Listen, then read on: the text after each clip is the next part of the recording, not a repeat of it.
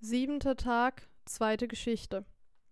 Mit vielem Lachen wurde Emilias Geschichte vernommen und vor allem der Spruch der Tessa als wirksam und fromm gelobt.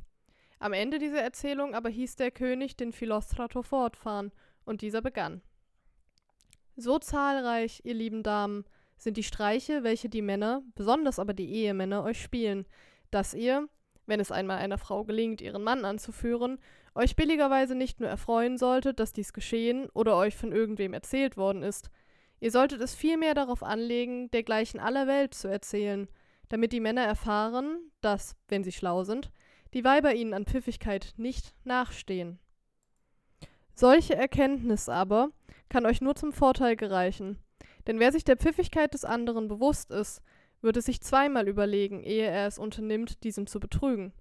Kein Zweifel, wenn die Männer erfahren sollten, was heute hier über diesen Gegenstand erzählt wird, legte dies ihrem Hang, euch anzuführen, einen wirksamen Zügel an, weil sie sich sagen müssten, dass, wenn ihr nur wollt, ihr sie ebenso gut hinters Licht führen könntet. Aus diesem Grund gedenke ich euch zu berichten, was für einen Streich ein junges Weibchen, obwohl von niederem Stande, fast in einem Augenblick zu ihrer Rettung ihrem Manne zu spielen wusste. Vor gar nicht langer Zeit hatte in Neapel ein armer Mann ein hübsches und munteres Mädchen namens Peronella zur Frau genommen, und mit dem wenigen, das er durch sein Handwerk als Maurer, sie aber durch Spinnen verdiente, lebten sie kümmerlich genug von der Hand in den Mund. Nun geschah es, dass eines Tages ein junger Kavalier Peronella sah, und da sie ihm wohl gefiel, verliebte er sich in sie und umwarb sie so lange, bis er mit ihr vertraut ward. Um nun aber öfter beieinander sein zu können, trafen sie die Abrede, dass Gianello Strignario, denn so hieß Peronellas Geliebte, sich am Morgen in der Nachbarschaft aufhalten solle, um zu beobachten, ob ihr Ehemann, der in der Frühe auf Arbeit oder Arbeitssuche ging, wirklich das Haus verlasse. Geschehe dies, so solle Gianello, da ihre Straße, die Avorio hieß, sehr einsam und abgelegen sei, geradewegs zu ihr ins Haus kommen. Und so fügte es sich denn auch oft.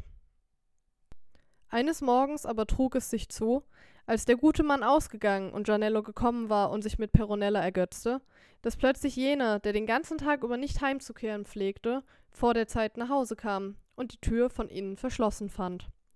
Er klopfte, und als er eine Weile geklopft hatte, sagte er bei sich selbst Nun, Gott, dir sei noch immer da Preis und Dank.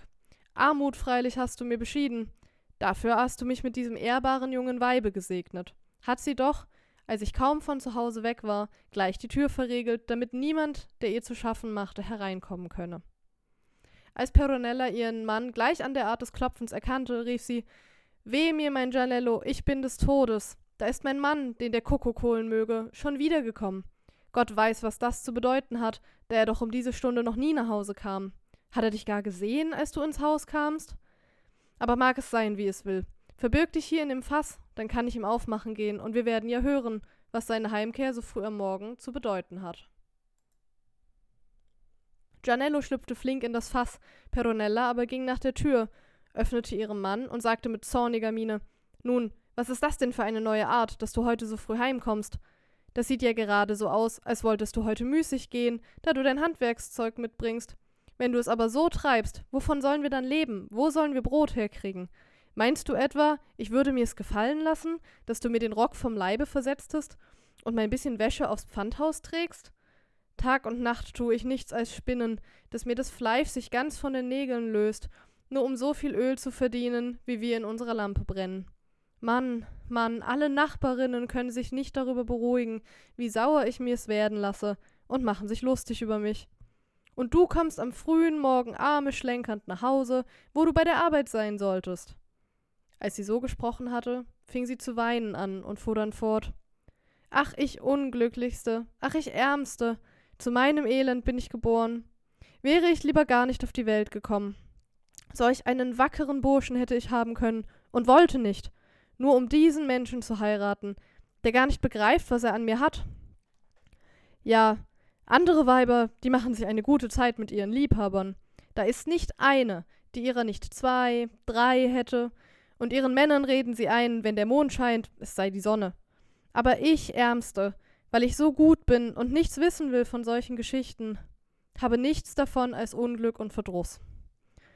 Wahrhaftig, Ich weiß nicht, warum ich mir nicht auch so einen Liebsten nehmen soll wie die anderen. Damit du es nur weißt, Mann, es fänden sich genug Liebhaber, wenn ich nur wollte. Ich weiß genug und vornehme Bewerber dazu, die mich lieb haben und mir nachgehen, die mir schon Geld in Menge haben bieten lassen oder Kleider oder Schmucksachen. Mein Herz hat es nimmer zugegeben, denn ich bin keines Weibes Kind dafür. Und nun kehrst du zu mir nach Hause zurück, indes du an der Arbeit sein solltest.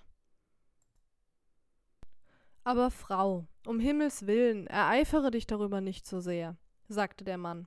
Glaube mir doch, dass ich recht gut weiß, was ich an dir habe, und du hast mir's eben nur noch deutlicher gemacht. Wahr ist's, dass ich vorhin auf Arbeit ausging.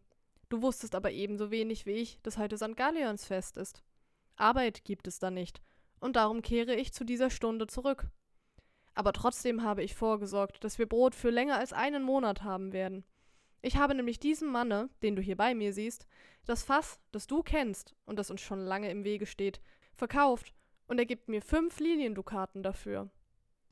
Darauf entgegnete Peronella. Nun ärgere ich mich erst recht. Du bist ein Mann, du kommst unter die Leute, du solltest dich auf geschäftliche Dinge verstehen. Und nun verkaufst du das Fass für nur fünf Liliendukaten, während ich armes Weib, das fast nimmer vor die Haustür kommt, für das Fass das uns doch nur zur Last ist, sieben Dukaten lösen konnte. Eben, als du nach Hause kamst, war ich um den Preis mit einem Menschen, der jetzt hineingekrochen ist, um zu sehen, ob es fest ist, handelseins geworden. Als der Mann dies hörte, war er mehr als zufrieden und sagte zu dem, welcher mit ihm gekommen war Guter Freund, geht mit Gott. Du hörst, dass meine Frau das Fass für sieben Dukaten verkauft hat, wo du nur fünfe geben wolltest.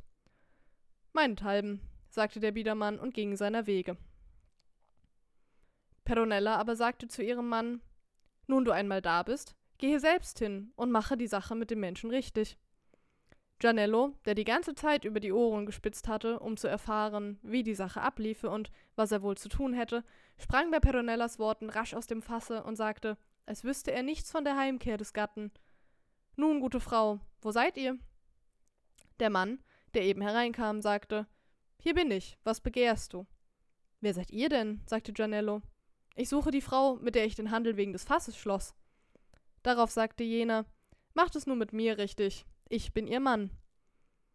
Fest ist das Fass schon, antwortete Gianello, doch ihr müsst wohl Hefe darin gehabt haben.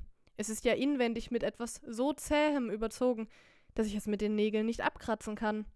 Ich kann es aber nur brauchen, wenn es rein ist. Nun, sagte Peronella, darum braucht doch der Handel nicht rückgängig gemacht zu werden. Mein Mann wird das Fass schon gehörig säubern. Warum auch nicht, entgegnete ihr Mann, legte sein Werkzeug aus der Hand und zog die Jacke aus. Darauf ließ er sich ein Licht anzünden, kroch in das Fass und machte sich ans Schaben.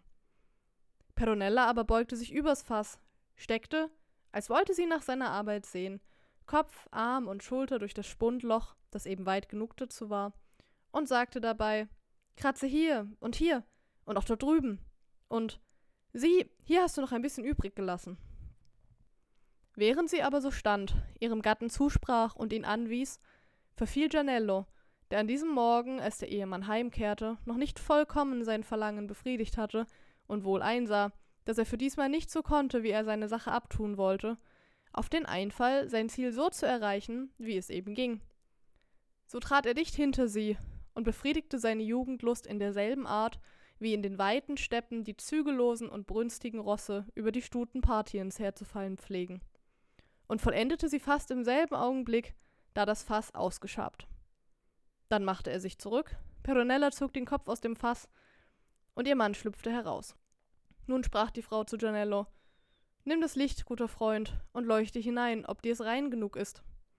Gianello sah hinein und sagte, es sei gut und er sei schon zufrieden. Dann bezahlte er die sieben Liliendukaten und ließ sich das Fass nach seinem Hause tragen.